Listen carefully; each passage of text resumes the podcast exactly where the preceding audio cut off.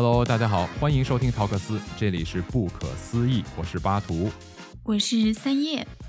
今天是咱们的第一期录制，是吧？对呀，对呀，对呀。我已经期待很久了。我也是期待非常久。终于找到人一起来聊一些呃奇奇怪怪的事儿，我特别喜欢聊这种奇奇怪怪的事情，我的脑洞也比较大。我就喜欢和脑洞大的人聊天。好，那今天既然要聊奇怪的事儿呢，我觉得咱们得先找一个人或者事件开刀嘛。那我觉得咱们要想把这个节目以后做的内容越来越多的话，我觉得咱们必须得找一个大 IP 来入手。那我们找谁呢？对不对？嗯，这不是明知故问吗？不要吊听众的胃口，咱们直截了当的说，咱们今天就拿三皇五帝的皇帝开刀。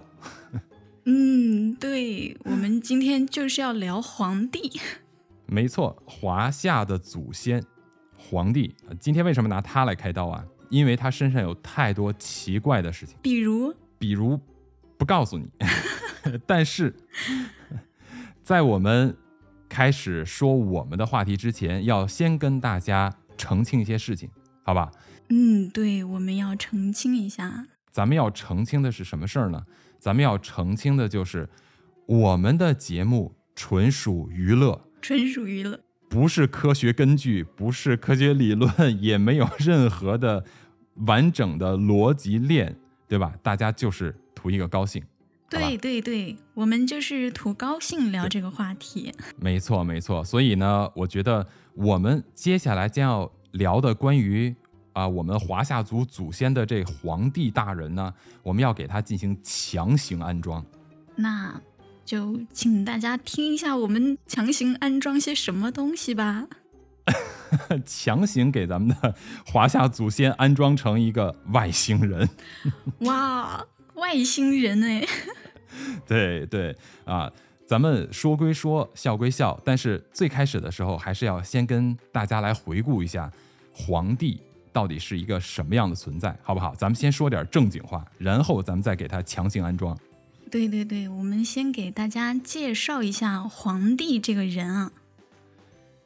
哎，好嘞，那我先大概的说一下哈。其实皇帝他，我们知道有三皇五帝嘛，对不对？对。但是皇帝啊，最开始不是说就被直接认定为华夏族的祖先的，是一直到周人。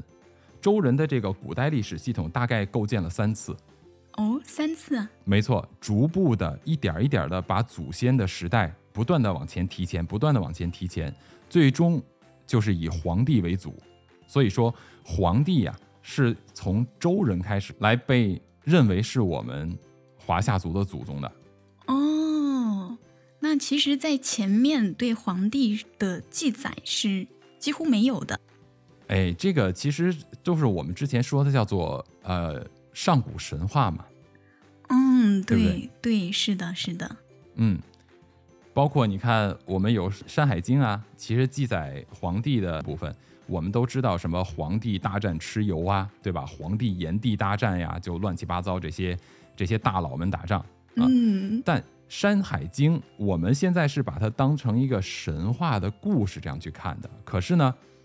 在现代科学的角度来看的话，有一些东西就有一点点不太像神话，更像更像外星人，你知道吧？对，就是随着我们这个时代的发展，古人有些东西他可能认知里面没有，他无法判断，但是随着时代的发展，好像跟我们现在社会里面存在的一些事物非常像。对呀。有可能像外星人，也有可能是我们提过的什么穿越，就是现代人回到了那个时候，对不对？对对对。那为什么我们会更倾向于把它说成外星人呢？这个就要从咱们看过的一些这种历史文献里面去找。嗯，是的，是的，对吧？对。这个太多了，比如说，其实。因为皇帝嘛，这种大 IP，你随便在网上一找，都可以找到很多很多关于他的相关资料。比如说，我们从古代的典籍里边就多了去了。随便举几个例子，像《山海经》啊、《管子》啊，包括《狮子》，就是僵尸的狮，狮子，嗯，对不对？然后还有《史记》啊、《庄子》、《列子》啊，就太多了，各种子全部都有对皇帝的记载。那其实，因为我们现在对中国古代史的，呃，算是标准化的这种宣传吧，或者学习吧，都是以汉代的《史记》为这个标准嘛。基本上，如果你不是专门去研究历史的话，因为咱们的节目不是一个严谨的历史性节目，所以呢，咱们就随便乱说啊，反正我也不在乎。对我们是一个娱乐节目。对，咱们既然既然是娱乐节目呢，就点到为止啊，咱们不去争论历史类的东西。但是根据《史记》的记载，他就说的非常清楚。看，皇帝者，少典之子，姓公孙，名轩辕。嗯，轩辕。诸侯有不顺者，哎，轩辕皇帝嘛，对。诸侯有不顺者，从而争之，未尝宁居。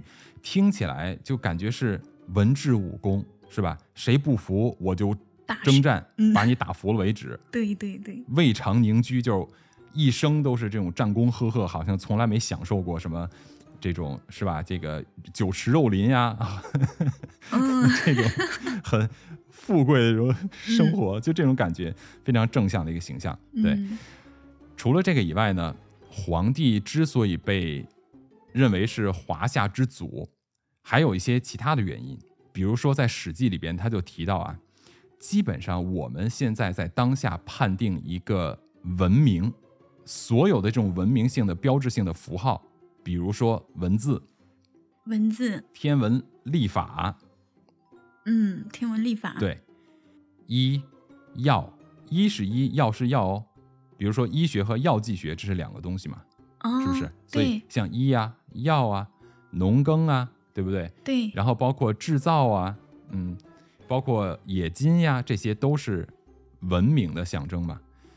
在华夏这片大地上，但凡能够跟这些沾边的，哎，都跟皇帝有关系。对呀，这个就非常神奇。对你，比如说，我们知道上古的。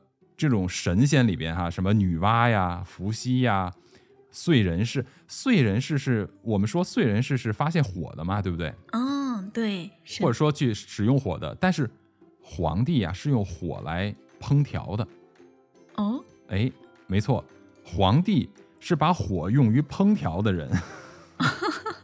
所以我在想，中国那个灶王爷跟皇帝有什么关系？对呀。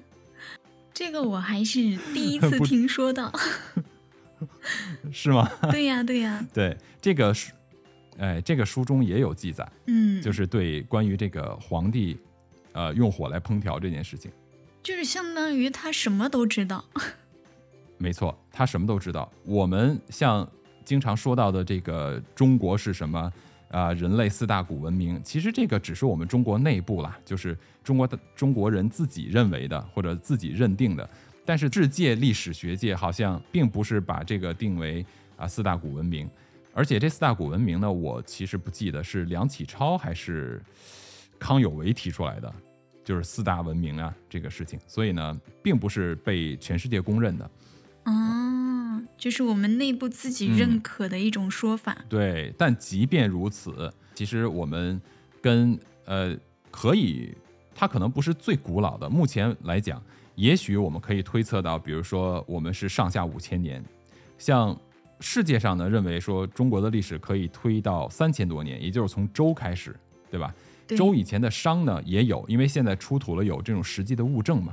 所以是三千多年的时间，包括你像筷子的使用，就目前可以推测到三千多年，因为在，呃，商代的这种墓穴里边发现了筷子，所以呢是用竹子做的筷子，所以这样的话呢就是可以至少它有物证。可是你商以上的，比如说夏，再往上的，你只有口口相传，你没有物证啊，所以就很难去定义为说哦它是存在的。那日本这边呢，是承认中国的历史可以推推到四千年左右，也就是从夏开始计算。嗯，再往上就是三皇五帝的时代了，叫上古传说嘛。那个就已经变成了传说了。没错，它但是你看它传说啊，传说归传说，可是它传说的东西非常的细致。对对对。比如说啊，轩辕皇帝造车嘛。对，轩辕皇帝他为什么能在那个时代里造车？这个就很奇怪，因为人很难想象出来完全没有见过的东西，就是在我们的意识里边完全不存在的东西，你很难凭空的把它想象出来。而且，我觉得一个人如果他能够想到制造出某一样东西、某几样东西，哪怕是一个大发明家，我觉得都很正常，对不对？嗯、对，但是你有没有发现，他所创造的东西是一个人创造了整个文明符号性的东西，这个就太奇怪了，对对对，这个就不正常了。对，就是刚刚巴图提到的这个一呀，还有其他种种。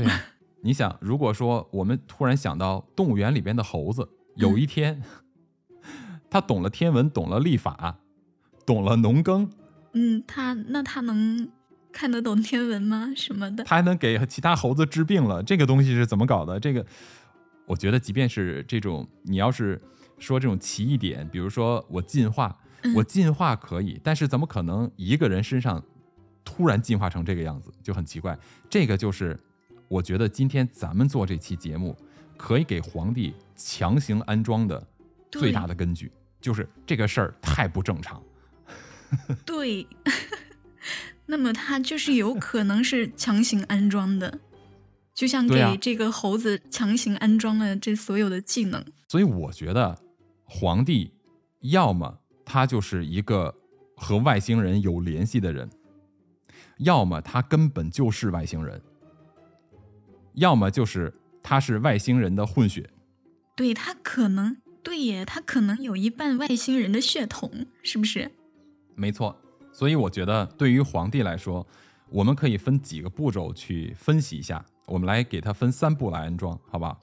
咱们第一步先说最扯的，就是说皇帝他就是个外星人。啊，他怎么就是个外星人呢？你有没有看到一些相关资料说他是外星人的？有啊，比如说他是从哪儿来的呀？嗯，他是他是从哪来的？这个我没有太看到，就是哦，对对对，想起来了，这个女娲和伏羲的嗯后人，对吧？嗯，然后这个女娲和伏羲呢，他们本身在流传下来的这个画像里面啊，他们就是这个半蛇身、半人身的一个形象。对啊、半蛇身半人身，嗯，他就不像是个人嘛。对，为什么是半蛇身呢？它不是一个完全的人身呢？这个就很值得我们去思考。而且伏羲和女娲，据传说他们是什么？他们是兄妹关系。嗯，兄妹关系。其实现在很多人类的历史发现，在远古时期或者上古神话时期，对这些神的描述很多都是蛇身、人手，要么就是一半动物的样子，一半是人的样子，对吧？包括你像埃及壁画里边人的身体啊，狮身人面像，或者是人的身体上边是什么猫脸呀、鹰脸呀，或者鸟的脸，这种嗯，都会有这种组合的状态的。还真的是。对，伏羲和女娲呢，他们是一男一女。你看他的图像，经常都是两条尾巴是卷在一起的，所以也有人在说，这可能其实就是生命的密码，就是 DNA 嘛，哦，对对对对吧？你看 DNA 就是两条卷着的，对，它这个图像还不是后人制作的，是是流传下来的。没错。所以你就会发现，人类的这种历史上就经常会提到跟蛇有关系的很多这种传说，啊、经常把神就定义为坏的。其实蛇是什么东西？有可能是蜥蜴啊！哎呀，这个话题延展就多了，以后我们可以专门做不同的节目跟大家来聊这些事儿。比如说还有什么蜥蜴人的传说呀，哦，对吧？就说其实好期待对，其实蜥蜴人才是地球人，我们才是外星人。哇，是吧？，对，嗯，我觉得这个可以聊一下。嗯，这个说法其实就特别多。嗯，对，以后可以聊一下。咱们今天先给皇帝安装，还拉回主题啊，拉回主题，咱们这一延展就没完了。是是是，对，我们这个皇帝他其实就是，我觉得还有很神奇的地方在于他是一个音乐家啊。对啊、嗯，皇帝做五音嘛，我记得是对不对？对，啊，音乐也是他来的，从他来的。五嗯音还有这个十二十二个复音阶，这个是、就是在他那个时代的人可以达到的一个境界嘛。而且皇帝还干什么？他在艺术上有极高的造诣，比如说铸鼎，皇帝采首山铜铸鼎，铸鼎，对吧？你看定鼎天下嘛，中国人都有这说法。他铸鼎干什么呢？你这个问题问特别好，但是这个问题咱们要留在节目的最后再跟大家来揭晓，中国人崇尚的鼎到底是干什么用的，好吧？对对对，好的。咱们先来扒一扒这个皇帝的身份。对，刚才咱们说了，第一个理论是说他就是外星人，也就是他是从天而降的，而且好像确实是有这个说法。有一些记载呢是说皇帝呀，他是从天上，他是天上的神仙，路过这个人间的时候，其实就路过地球的时候啊，突然就看到了地球上的人正在受苦受难。嗯，他接受着这个洪水呀、天灾呀，还有很多的这个瘟疫呀，然后又饥饿呀，总之就是各种的苦难在这个地球上。于是他于心不忍，就决定下凡到人间，然后来帮助人类，拯救地球。拯救帮助地球上的人类，对吧？做了什么呢？哎，天文呀，告诉你四时，对吧？告诉你什么时候耕种，嗯，什么时候可以养殖，哎，什么时候可以自给自足，这样你不就不饿肚子了吗？不然你以前得摘果子，这片树林子被摘完了，你不就没得吃了吗？自己哎种，对对对，是不是是，啊？你要想种东西，是不是就要知道天文历法？对，你得知道季节吧？对，什么时候播种，什么时候收割？嗯，对，我们就说有上古神农，但是上古神农跟华夏族没有本质的关系嘛。上古神农也不是说一脉相承到华夏族啊，我们认的祖宗就是皇帝，哎，好像是的，是不是？对，是的，所以呢，皇帝呢把这种农耕啊，通过天文历法教给你，先做这个，然后再告诉你，比如说我给你造字，让你可以记录，就像以前那个叫结绳记事，最开始是结绳子嘛，就用绳子打结来记事。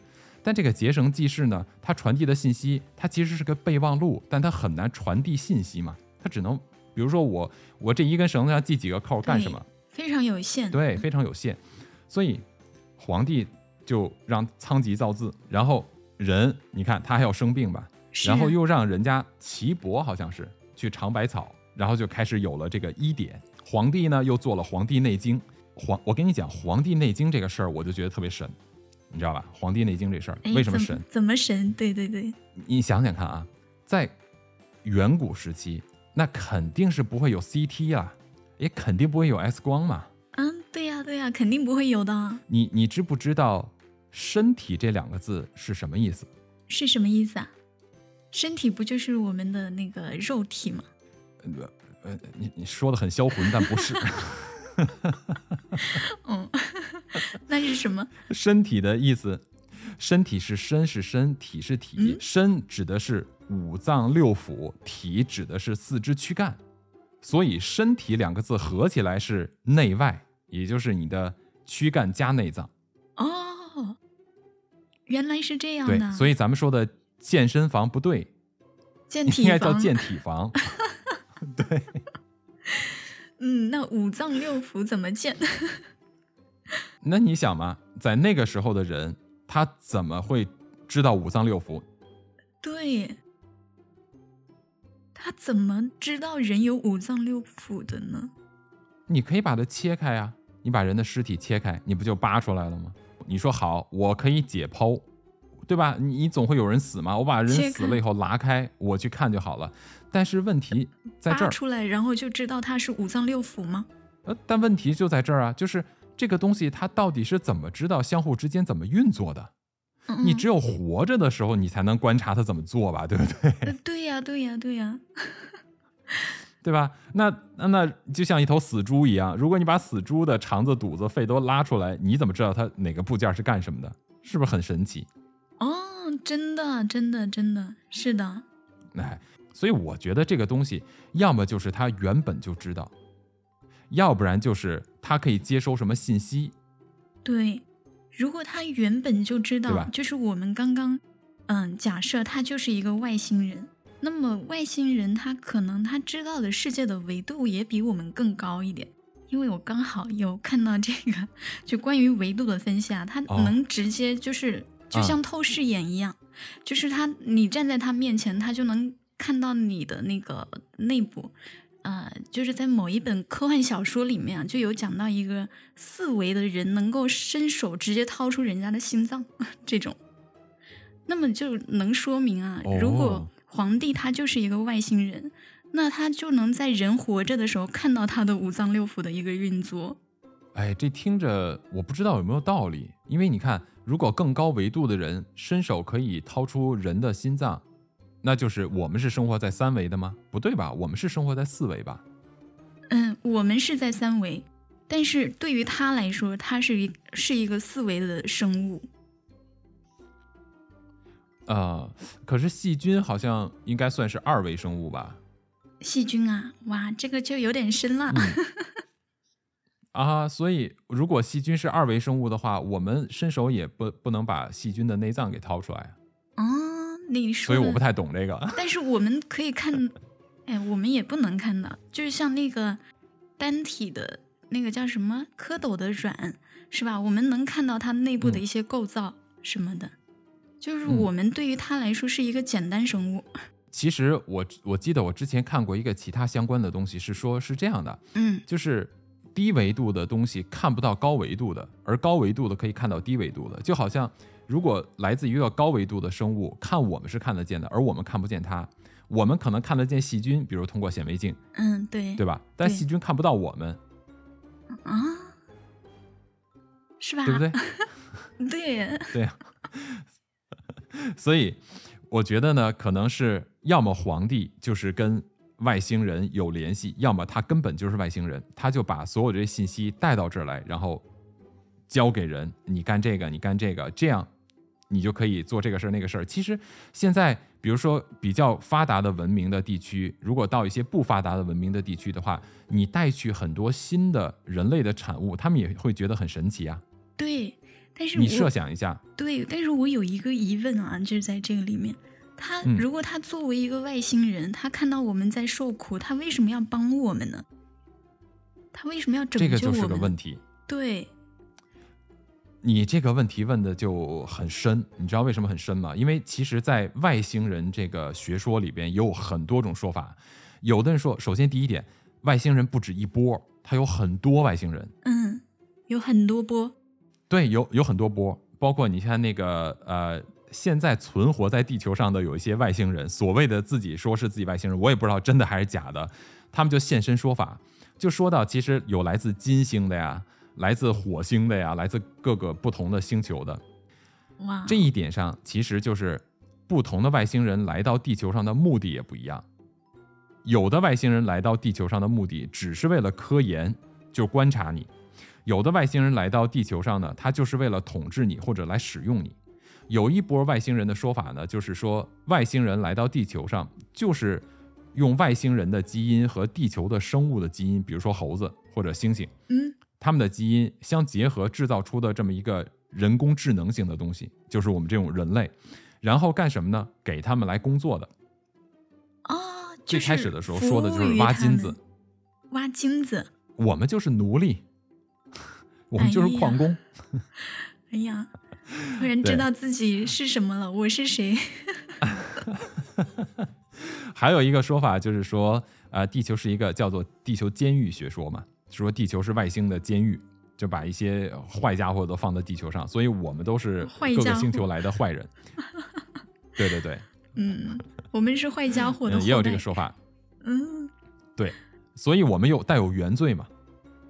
哦，对呀，就我们的很多，嗯，就宗教啊什么，我们都是有原罪的。对呀、这个嗯就有这么一说法嘛，这是一种对。还有呢，其实最多的像在《史记·封禅书》里边也有记载说，皇帝采首山铜，铸鼎于荆山下，鼎继成。对，然后呢，他后边又说了什么？有龙须垂壶下迎皇帝。你看这句话什么意思啊？我给你翻译一下，好的，我给大家翻译一下啊。嗯，首先，皇帝采首山铜，山铜这个东西到目前为止没有一个确定的说法，它到底是什么物质，说不清楚，不是普通的铜哦，哦不是，不是普通的铜那，不是普通的铜。有的人认为山铜是什么？就是黄金。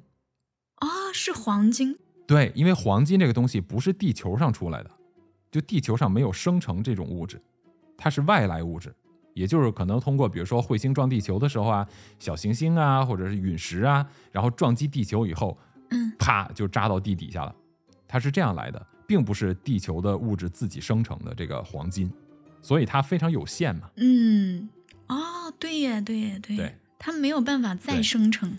对，所以这是一个。还有呢，山铜这个东西啊，其实不光是在中国有记载，亚特兰蒂斯，就是现在我们说叫失落的文明嘛，有这么一个传说中的这个高度发达的文明。叫亚特兰蒂斯文明。对对对，据传说它是有这种飞行器呀、然后就高度的发达，整个的科技水平远远超过今天的我们，就这种。所以呢，有这个说法，然后突然就在地球上消失了，就沉到海底去了，具体在哪儿也不知道。现在也发现了一些啊、呃遗迹，怀疑是亚特兰蒂斯，但是这个又扯远了。嗯，是不管怎么说，就是在亚特兰蒂斯这个文明里边，也曾经出现过说有采山铜的事情，而且包括像南美洲发现的一些呃记录，包括一些这个远古的一些传说，对于这一些神的传说啊，或者一些什么其他的这种很呃很神秘的传说，都有崇拜山铜的这个说法。对，居然都有一个共性，这个也很嗯神奇啊。对呀、第二，你看他说驻顶于金山下，顶既成，有龙须垂壶下迎皇帝。咱们都知道，说皇帝最后就得道升仙了。啊，是啊，是啊。然后？呢，不是有一个著名的一幅图叫做《皇帝乘龙升天图》吗？嗯，对，就据传说，皇帝活了一百二十岁，最后的时候呢，骑着一条龙，然后就飞上了云霄，最后就融入了整个的浩瀚的星空之中，变成了其中的一颗星星。哦，变成了一颗星星啊。这个你看听起来有没有像什么？我铸成了一个顶，嗯，然后就有东西来接我飞上去了。不说不说不说，咱们把结果还是要留到最后。哇塞，突然就感觉好像有什么不得了的事情哦。没错，所以呢，这个就是我觉得皇帝他总是跟外星人沾边的原因之二。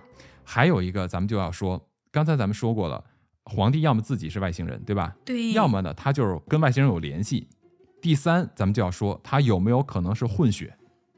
嗯，这个混血这个说法是怎么怎么理解啊？你看，咱们刚才不是提到了吗？呃，我们中国人提到的这种上古传说呀，就有这个伏羲呀、女娲造人呀，对不对？神农啊，嗯，对，那女娲造人的时候，她开始是捏小泥人儿，对不对？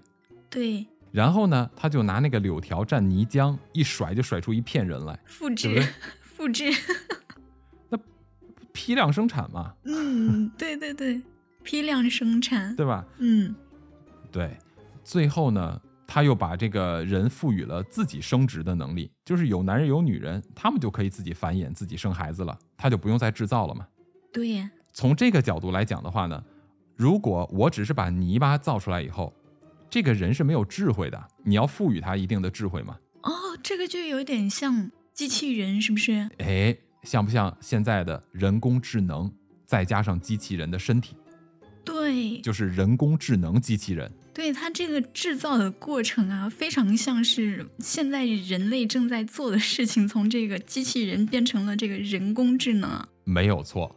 为什么现在像谷歌公司研究的人工智能叫 Lambda？你知道他会请一个什么专家来进行评测吗？专门研究 Lambda，请一个伦理学家研究 Lambda。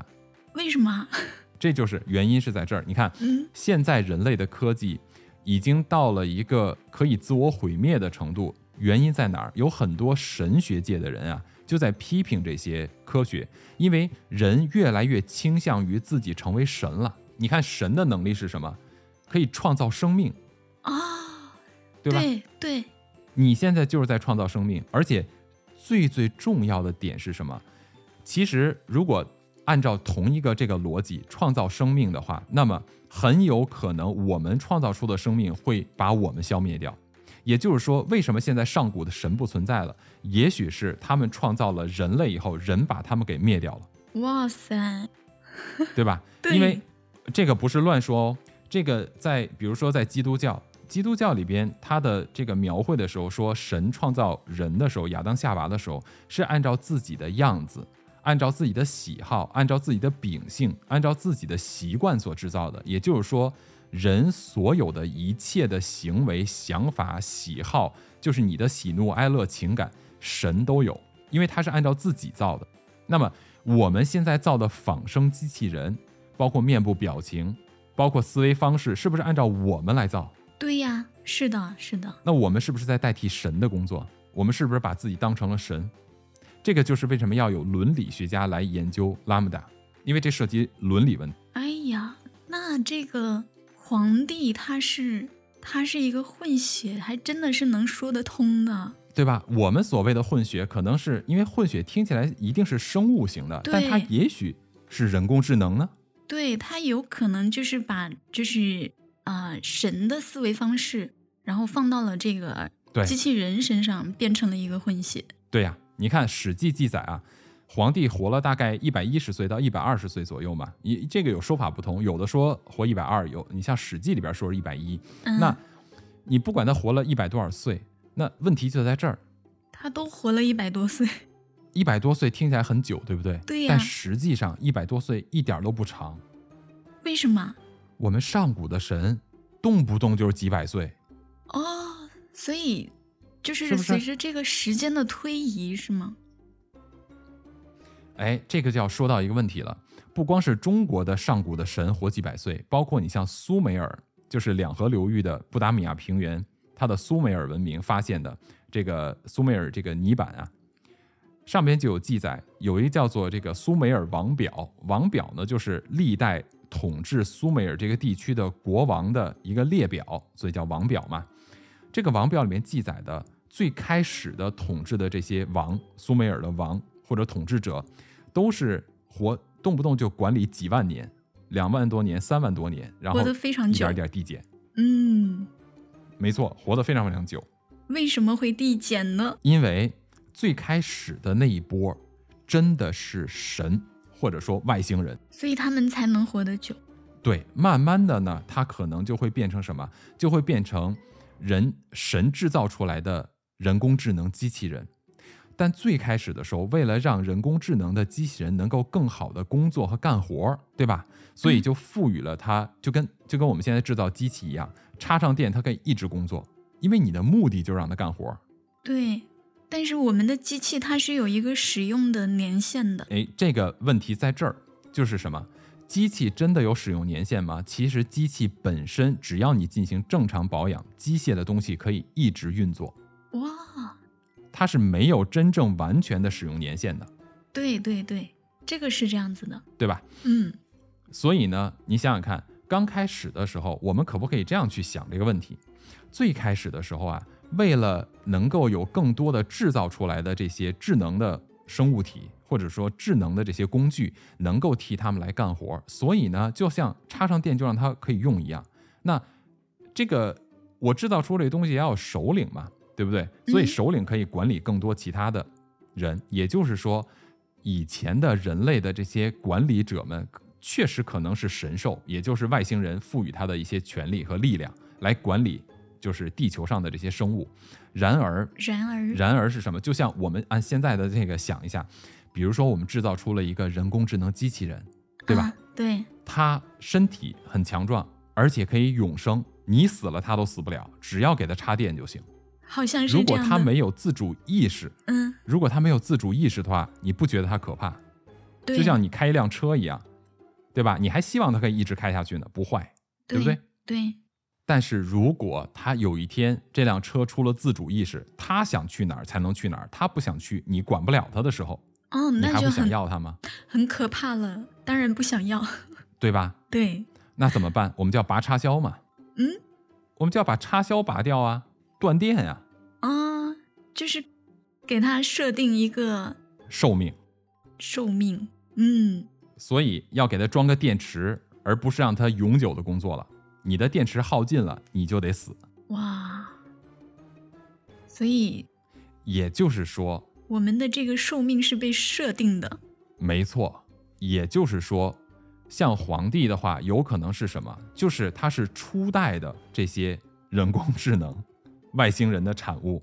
他呢具有这些外星人的智慧、知识和一些能力，但是他不具备外星人或者高等生物的寿命。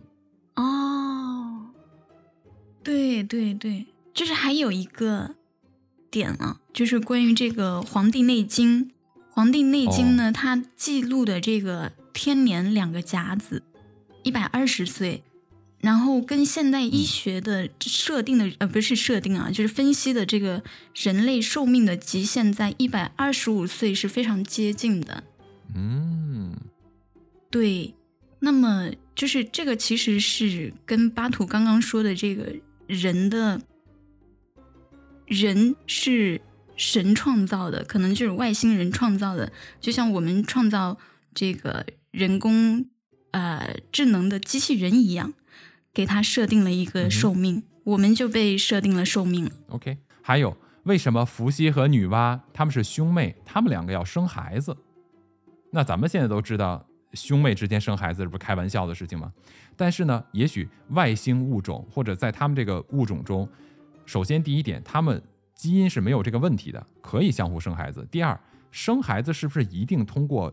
像我们现在人类的，或者是这种哺乳动物这种这种交配形式来生，对吧？你也不知道，所以呢，所谓的生孩子这个是怎么生的，你是不知道的。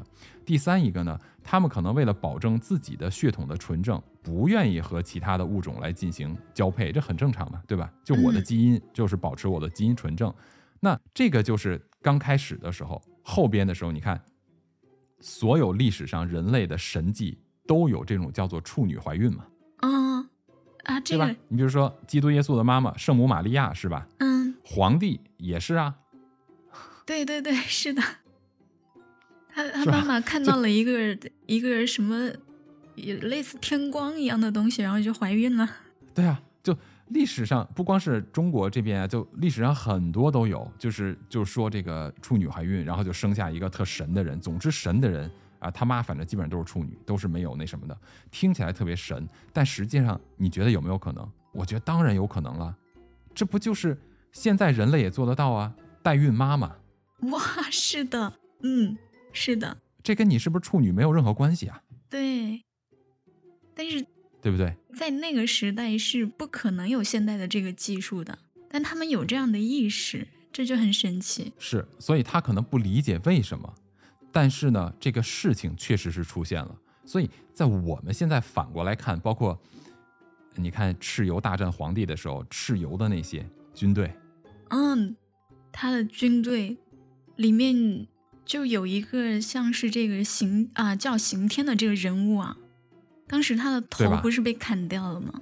对对对，但是他还活着，他还继续作战了。是啊，你说为什么？这就很像现在的这个机器人啊！我觉得他就是机器人啊！为什么蚩尤蚩尤的军队就战无不胜嘛？他说他有什么九十八个兄弟还是多少个兄弟的，对吧？然后都是奇形怪状的，有长得是什么呃犀牛的样子，有长得是各种野兽的样子，对吧？你听起来像谁？很像外星人，你听起来 像不像咱们看的那个变形金刚的电影？嗯，对对对，他还有这个他的铠甲，他的铠甲是金属的，嗯，对啊。但是如果说他真的就是那个钢铁的话，那其实他是嗯嗯没有办法做到无坚不摧的吧？是不是？那放到现现在的话，它很可能是一种非常高级的合金。对，就当时的人呢看到的时候，可能其实就是两波外星人在打架，但是普通的人他是不懂的嘛。他理解不了，对，就好像这个，你比如说这个皇帝跟蚩尤大战的时候，皇帝使用了谁最多？在这个里边，你知道吗？就是根据这个《山海经》记载，他和蚩尤大战的时候，他好像就是当时有一个有一个车叫指南车，对吧？指南车，对他这个，咱们咱们说这个这个指南针出现是是说我们这说中国这什么四大发明是吧？有指南针，那。但是指南针的应用层面，它是好像我记得应该是欧洲航海的时候才大规模的来使用指南针嘛。嗯，对，在中国指南针是是拿来看风水的。是，对，就是在风水里面非常多用到这个指南针，确实。哦，真的吗？我对呀。好吧。但是你看他这里边说有一指南车，对吧？就给他指明了方向。还有他手下也有一名猛将叫应龙嘛。嗯，对，应龙。他可以蓄水。那你看，我们我们反过来想一下，在远古时期的人，要是看到一个长得像人的东西，就长得跟他是一样的，但是却可以操控水，你说他是不是觉得他具有神力？嗯，对，是的，是的。那这个应龙是什么东西？它真的就是个活物吗？你不知道。如果放到现在的话，可不可以是我们消防用的那个水枪啊？那像不像个龙嘛？是水管子嘛？啊，高压水枪啊？嗯，对呀，对呀，好像是的哦。而且好像真的真的里就是他们的这个战战争里面，其实还有。还有记载说，这个，嗯，有个人啊，就是可以吞沙咽石，但是在那个时候吞沙咽石，这个就是相当于他吃沙子嘛，把沙子吃进去了，然后是那种很很大规模的，但是，嗯，对于一个普通的人来说是做不到的，对吧？但是如果是现代的这个，嗯，生物制造的智能机器人的话，有如果有人在体内可以驾驶他们。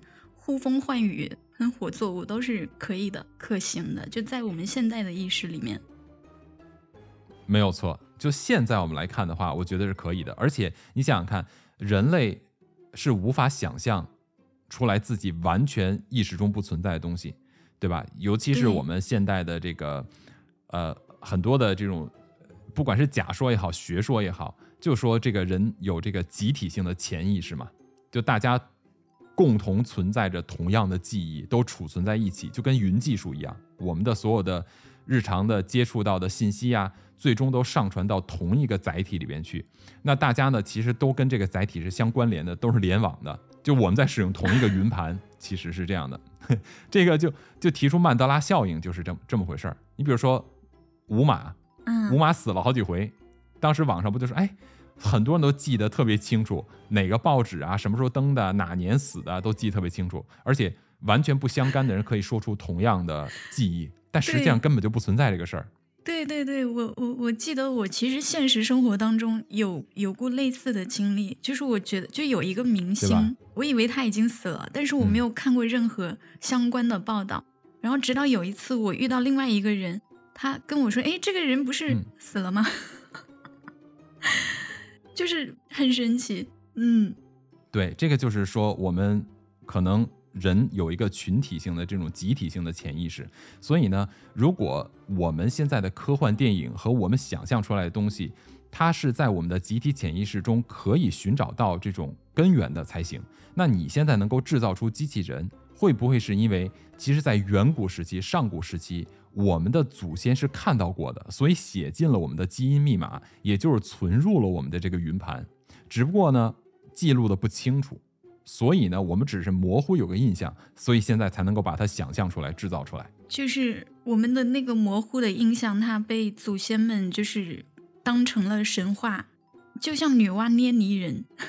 然后女娲造人这个故事一样，他可能根本就看不出来这什么是什么，他只能够通过他能够看到的东西来进行描绘。比如说你说的这个泥人，他到底是不是我们意义上的土的泥巴，还是说他看起来他以为是土？你比如说土是什么？土就是泥巴，就是土和水混合的嘛？对，是吧？对，是的。那它有没有可能是某一种生物液体？加上粉状物混合出来的东西制造出的这种人呢？哇，嗯，对吧？对对对，嗯，所以，而且你看造人这一块也挺有意思的。圣经里边说呀，性就是性爱这件事情是神给人的礼物，就性生活是神给人的礼物。对，那最开始的时候。我听到这句话的时候，我觉得挺搞笑的。可是你现在一想，没毛病。为什么？你看，刚开始的时候是由神，也就是女娲也好，这天神也好，就总之由其他的东西来制造人类，对吧？它要批量生产，为了节省成本和节省他们的时间精力，他就赋予了这个物种自己繁衍的能力，他们就不用管了呀，你就自己生去吧，对不对？对，但是呢，如果说我赋予你这个能力是为了让你制造更多的机器人出来的话，对吧？我要你干这个事情不享受，没意思，就好像你天生有一个职责，就是到工厂里边打螺丝一样，你会哦愿意干这个事儿吗？嗯，就是给你这个工作，然后没有任何我要给你点。甜头，嗯，对，对，好像是、所以我要哦。让你工作的很愉快，所以哇他在描述的有这么一个说法，对，是神给人的一个礼物。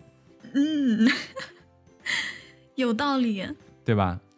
所以我觉得皇帝他可能是人工智能，后边呢，他比如说他是一个原型机，或者是他是一个特别成功的案例，于是当他工作做的差不多的时候，哎，他的造物主或者外星人来接他了。就来接他，把他接走了，对不对？或者说，也许还有一种什么可能，就是皇帝在他本身就是外星人，他在地球上生活久了以后啊，他就对地球上的物种啊，开始就是产生那种真正的情感呀，而且这种神与地球上的人类出现情感的故事，也不光是在某一个这个传说里面有，你比如说希腊传说多的是嘛，各种天神跟人结婚生孩子的。对是吧？对，中国也有啊，七仙女儿下凡，你看玉皇大帝的几个女儿都不老实，全往地上跑，对吧？对，对对对，是啊。所是吧以？嫦嗯娥后羿，所以他们的后代都是那种就是带有神力，混血，对混血带有神力的这个这个后代啊。没错。所以你看，咱们之前美国有一个有一个这个电影啊、它是一个其实是一个科幻伦理片，嗯，就是是几两个科学家用不同的生物的基因啊，创造出了一个新的物种，它里边有人类的基因。嗯然而这个物种呢，长得像是一个女人，但是它又不是个女人的样子。结果呢，这个他其实就两个科学家，一个男科学家，一个女科学家，他们偷偷进行这个这个实验的，因为不能让别人知道。嗯然后这个男科学家就渐渐的喜欢上了这个新的物种，就是他们创造出来这个。啊、然后呢？结果这个物种呢，就是用女性的这种特征来勾引他，实际上是想有他自己的目的，想让他放他出去，他想获得自由。嗯，对这个这个电影好像我有看过，后面后面应该就是人被杀死了吧？是不是？好像是我不记得结局了。总之呢，就是结果不是特别好的，所以嗯我们、我们在很多其他的这些啊、呃资料里边也可以看得到，比如说巴别塔，这个咱们以后都可以详细讲，对吧？就嗯这些东西其实都跟皇帝的很多今天我们能给他强行安装的这些细节能对得上，也就是说，在完全不同的文化和这个传说记载中，为什么会有可以说得通的一样的事儿发生？就就是特别的有意思。你说的这个云端的记忆，集体潜意识是吧？嗯，对呀、对呀、真的能说得通了。就是还有这个，嗯，类似的就是中国的神话和别的国家的神话有相通的地方，就是这个女娲和伏羲跟这个苏美尔的阿努纳奇的形象是类似，这个也很神奇。哎，没错，这个就是有另外一个关于皇帝的说法，说皇帝呢有可能是苏美尔人的一个分支过来的，哦，因为苏美尔人的这个记载啊，说自己就是黑头发、黑眼睛，长相呢，因为苏美尔的这个出现了一系列的这种泥板的记载，它有楔形文字嘛，你看啊，楔形文字跟我们的甲骨文有非常相似的地方，当然。中国的甲骨文不承认说跟苏美尔文明有关系，因为我们一直都说我们就是自己的，对吧？嗯，所以他不想承认。嗯可是呢，现在也确实有一些论文，就是来进行这种就是甲骨文和楔形文字的对比，确实有非常多相近的地方，这是第一。嗯第二一个哈，你看皇帝，如果中国古文字里边的话，黄不光是颜色的问题，这个黄也有一些说法。我们现在说的黄帝为什么叫黄帝？因为说取土之色，也就是土之土色黄嘛，对，所以呢，就是呃，他是说我生对吧，生长在这种黄土高坡地带啊，生长在这个也也有说他生出生在这个现在的甘肃天水地区，对不对？所以说，呃，以这个大概的意思呢，就是皇天厚土的意思嘛。是的，是的，土的颜色是黄色，就是土黄色，所以称之为皇帝。但是很多文字里边，这个它也有通别的意思，比如说这个黄也通光，光日光的光，亮光的光。哦，这是为什么呢？古古汉语中黄和光啊是通的，嗯，这两个字是一个意思。哦，因因为是有没有可能是因为他们看到的这个日光是偏黄色的？嗯，不知道是因为光是偏黄色的，还是说它是从一个光球中出来的。哦，原来是这样。嗯，如果它是从一个光球中出来的，那它称为皇帝，没毛病啊，是 对吧？哇，我们说的“皇帝”两个字，“皇”是指天皇，也就是神，就是天神一般的存在，叫皇。帝呢是仅次于天神的这一波人，哦，帝，帝还跟这个天神是不一样的。嗯不一样，不一样。对，他是次于天神的。然后，人类的这个首领叫做王，所以后来之所以这些人类的首领管自己叫皇帝啊，那是因为上古的这些神们都不在了，他们呢就想说，我承载了天神的力量、智慧，对吧？就嗯应天承运嘛。嗯，皇帝诏曰：“应天承运，对吧？所以呢，就称自己为皇帝，原来是这样子来的。所以就是与天同大嘛，与神同大的意思，就是这么回事。所以也叫自己天子嘛。嗯，这就说得通了。所以呢，我们在现在要说皇帝的时候，还有一个非常值得说的事儿，就是当他死的时候，他到底去了哪儿，就要回到咱们刚才之前提到的，说要在节目尾端的时候给大家来揭晓的一个事实，不不能叫事实啊，是我推断的事实。对，这个当然就是，嗯，有有相关的文字记载说他怎么离开的。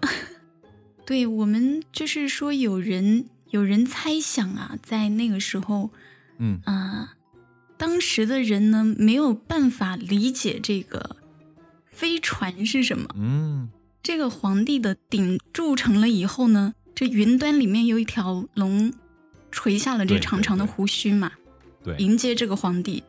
然后这个皇帝就是攀援着这个胡须爬到这个龙背上，然后有七十个臣子还有他的后宫嫔妃随他登嗯上去了，然后这个龙就飞走了。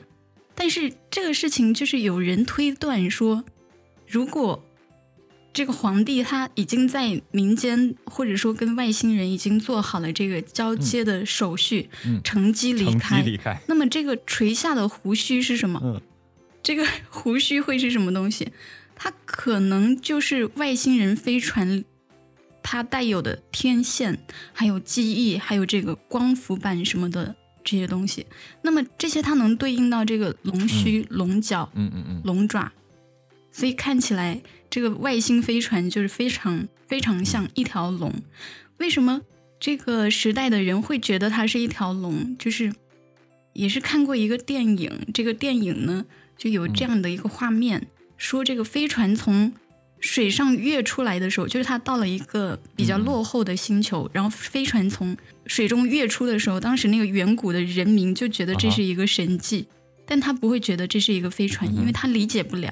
嗯哼。这是我看到的一个猜想。这个我在想啊，会不会皇帝他走的时候乘坐的这个东西没有我们想象那么高大上？是吧？但是但是 你刚才提到的，你说呃垂下这个龙须，实际上是一种什么天线呀，或者一些什么什么之类的，对吧？这些东西，嗯，对，那它也有可能是一个悬梯。我就想说这个，它是不是其实就坐一破直升飞机走的？破直升飞机，那对啊，就扒着梯子跑的。也是也是不排除这种可能。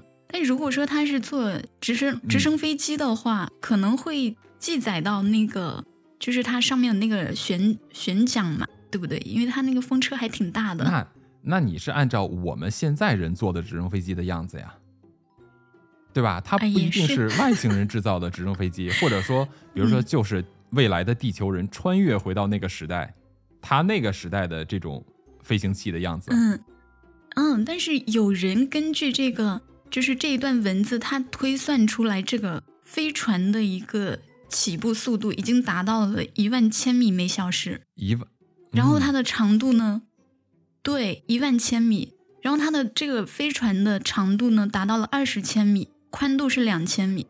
如果是一个直升飞机的话，应该造型我理解啊，应该不会是这个样子的，而且它长得像一个龙。不管它是不是直升飞机，总之这个飞行器应该挺破的。我觉得它就是一根绳索，一个悬梯挂着上去。然后它爬在了这个这个龙背上，这个地方怎么解释它？也是因为它挺破的。，你比如说，就跟我们到自然界的动物里边去一样，对吧？比如说我们到了大猩猩那边，你拿一个破放大镜，然后对着太阳，都可以把树叶子点着，它都会觉得这是很神奇的事情，是不是？哦，对呀、你那个年代是吧？一个破飞行器挂着一个破梯子，我估计当地的人一看，哇，飞天啦，我就跪下来，是不是？嗯，就觉得很厉害了。所以对对对也许是的，他那个东西没有咱们想象的那么高大上。不管怎么说，可能那个东西没有现在我们想的这么高大上啊，这个点也是很奇特的。是吧？那不管它到底是乘坐高大上的这种飞行器走的，还是像我说的这种，就一个拉了一个破梯子走的，但是有一条，你有没有想过，为什么飞行器会知道到什么地方去接它？什么时候去接它？对呀、哎，这就是嗯，说他为什么会去造这个顶，是不是？没错，这个就是咱们最终要揭晓的：皇帝为什么要采首山铜铸鼎于荆山下？你看，鼎继承就是鼎刚一造成，这个东西就来了。所以我觉得这个鼎啊本身啊，可能是可以连接更高等文明的一个东西，在古人看来，可能是这个啊、它就是个鼎。但实际上它里边是不是有其他的部件？你不知道啊，你不然你想想看，顶口这么大，里边空空的，这玩意儿有什么用啊？对呀、这个也是，就是是基于现实的这个理论是没有办法想清楚的。对，就是你按现在去想，你说我祭祀，我造这么大一个大盆搁在那儿有什么用？你说我里边倒油煮东西用？嗯，它还采用的这个特殊材料啊，就是这个山铜。对，要用山铜铸鼎，不是后来的这种普通的铜，后来就生锈了嘛，变成青铜了，是吧？其实是山铜，哎，所以呢，嗯，我觉得它这个流传是有一定根据的，也就是说，为什么人会这么？你看，我们老说定鼎中原，是吧？定鼎天下，就我有了这个嗯鼎，为什么它能够鼎这个东西可以成为权力的象征？权力来自于什么？来自于力量，对不对？对，力量，什么是力量？就是天天给到你的一个 不明的，就是让大家相信的一个权利知识才是力量。啊。知识啊，你看，皇帝之所以跟华夏文明全部都有关，是因为他带给人类的是知识，天文、历法、铸币、医药、制造工具哦，都是知识。对，所以他这个是摄取知识信息的一个工具吗。是的，所以结论就是，也许这个鼎里边有其他的部件，那他在走的时候其实是把它带走了的，剩下的就是这么一个架子，后人就以为它就是一个盛东西的器皿了。古代的帝王呢，为了想去重新获得这个知识，就以为有了这种鼎、这种器皿的东西，就好像可以自然而然地接收到信息一样，所以就总想去获得这个鼎。哇，这个这个分析绝对厉害。我觉得，嗯，咱们今天应该就差不多闲扯到这儿吧，再说下去就太不沾边儿了。我刚刚还在想呢，什么是力量？难道是这个鼎，然后问天借了一些力量，然后再把这个力量给到了，给了给到了我们的皇帝？哎，这个其实你看啊，再多说一句，你像女娲和伏羲，他们手里边一个拿着圭，一个拿着矩。圭和矩没有规矩不成方圆，有了圭和矩，你可以干什么了？开始制造工具。你可以。嗯，对，你可以造，可以造人了。这个就是知识的象征啊！用规矩造人怎么造？没有，没有，没有。对，就是我在想，他他这个捏小泥人啊什么的时候，是不是需要到一些工具啊？